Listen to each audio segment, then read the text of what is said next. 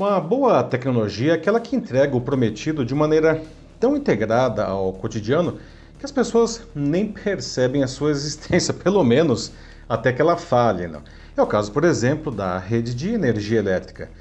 Com a digitalização galopante da vida, né, a inteligência artificial começa a ocupar também essa categoria, com enormes benefícios para pessoas e empresas. Mas, justamente por ser tão poderosa, precisamos estar atentos ao seu crescimento.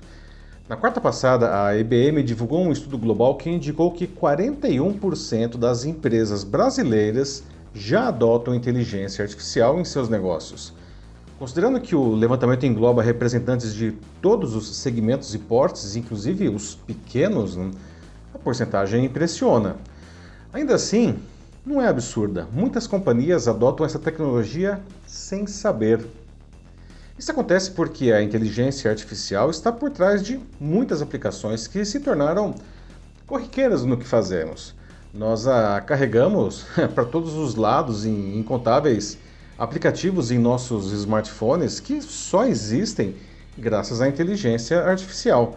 Nas empresas, diferentes automações também bebem nessa fonte. E não é pouca coisa. Tomamos decisões importantes apoiados nas informações oferecidas por essa tecnologia. Isso reforça a necessidade de não apenas estarmos conscientes da sua ação, como também de compreender o seu funcionamento. Eu sou Paulo Silvestre, consultor de mídia, cultura e transformação digital, e essa é mais uma pílula de cultura digital para começarmos bem a semana, disponível em vídeo e em podcast. A pesquisa global foi realizada pela consultoria americana Morning Consult para a IBM. Foram ouvidos 7.502 executivos com alguma influência sobre a área de TI em suas empresas entre 30 de março e 12 de abril. Na América Latina, especificamente Argentina, Brasil, Chile, Colômbia, México e Peru, foram mil entrevistas. Marcela Vairo, que é diretora de software da IBM Brasil, explica que todo mundo teve que acelerar a digitalização com a pandemia, não por necessidade, inclusive. Não. E o uso da inteligência artificial foi um destaque, com o Brasil, aliás, bem posicionado, até se comparado a países mais avançados. Na América Latina, as empresas vêm usando a inteligência artificial para sistemas de segurança cibernética e de conversação, né, a chamada a linguagem natural, né, a, ambos indicados por 44% dos entrevistados.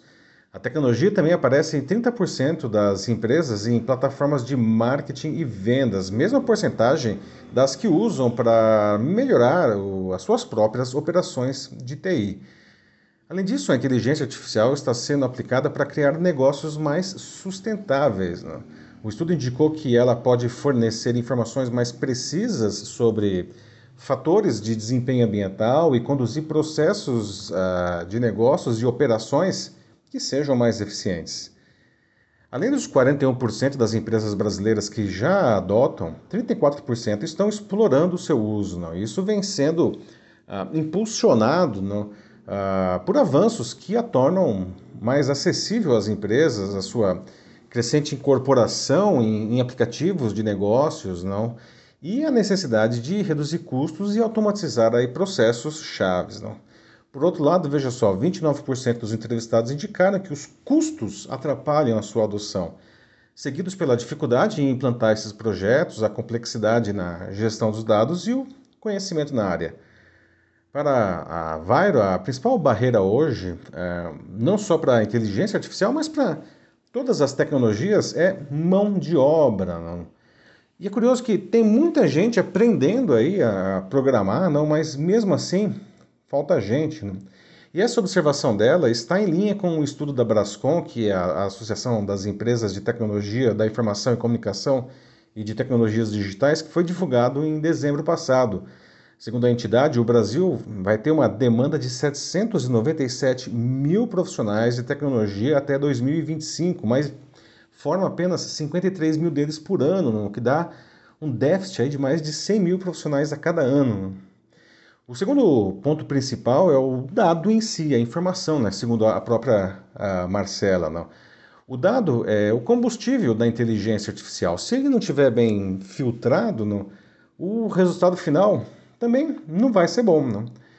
A inteligência artificial não faz milagres, não. Se os sistemas não forem concebidos ou alimentados não, com, com dados de qualidade, as suas conclusões vão ser ruins, levando a erros nas decisões cotidianas aí de empresas e de pessoas. Como se diz desde os primórdios da computação, não se entra lixo, sai lixo, ou como dizem os americanos, garbage in, garbage out. A situação se agrava no caso da inteligência artificial, que tem como uma das suas premissas absorver gigantescas quantidades de informação para identificar e analisar os padrões. Não? Mas a diretora da IBM lembra que a máquina não é um ser humano, não, mas ela vai além de só digerir padrões. Não? Ela consegue aprender a partir deles, está evoluindo para o que se chama de um, reasoning, um, ou seja, de um, um tipo de raciocínio que vai é, é, é, mais do que simplesmente uma análise fria de dados, não é colocar as coisas uh, em contexto, não. E aí reside a beleza e o problema da inteligência artificial, não. A máquina processa uma grande quantidade de informação, aprendendo o que é considerado certo, não, colocar bem entre aspas aqui, e oferecendo resultados cada vez mais uh, assertivos a partir disso. Mas, para tanto, não precisa ser programada e alimentada com bons dados. Não? Caso contrário, ela pode desenvolver vieses ou preconceitos que farão com que tire conclusões ruins. Não? Podemos fazer uma analogia com o aprendizado de uma criança. Não? Se ela for constantemente exposta a exemplos ruins, ela vai aprender e vai reproduzir isso quando crescer. Por exemplo, se ela for um, ah, criada em uma família, vamos pensar, racista, não? existe a chance de se tornar um adulto racista, porque o preconceito vai ter sido uh, normalizado no, no seu cotidiano. A preocupação da comunidade de tecnologia com os vieses da inteligência artificial é tão grande que foi um dos assuntos que eu mais ouvi durante o World Summit AI Americas, um dos maiores eventos do setor no mundo, no, que aconteceu em maio lá em Montreal, no Canadá. Inclusive, na palestra de abertura, a Cassie Kozirkov, não, que é cientista-chefe de decisões do Google, uh, sugeriu que essas plataformas precisam uh, de regras para corrigir o rumo se algo der errado. Não é preciso testar, não rigorosamente, e segundo ela, construir uh, o termo que ela usou, não redes de proteção.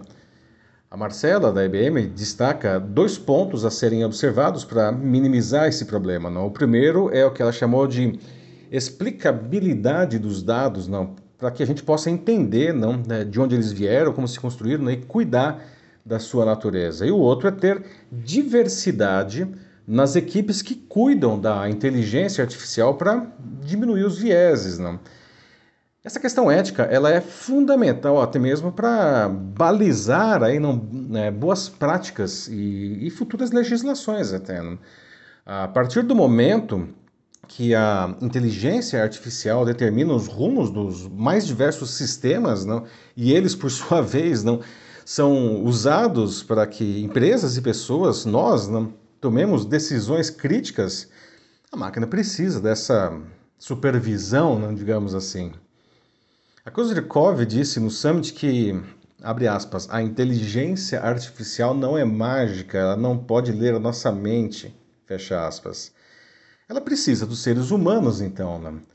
Então a gente criou uma, uma parceria não, com, com as máquinas. E se a gente quiser que elas nos ajudem, não, a gente precisa ajudá-las não, e aprender com a, aprender não, com, com bons exemplos, ou seja, com dados de, de qualidade. Não. Se a gente fizer a nossa parte nesse acordo, a inteligência artificial pode nos oferecer grandes ganhos, mas se a gente for negligente com a sua educação, não, ela pode aprender e propagar todo tipo de preconceito na sociedade. É isso aí, meus amigos.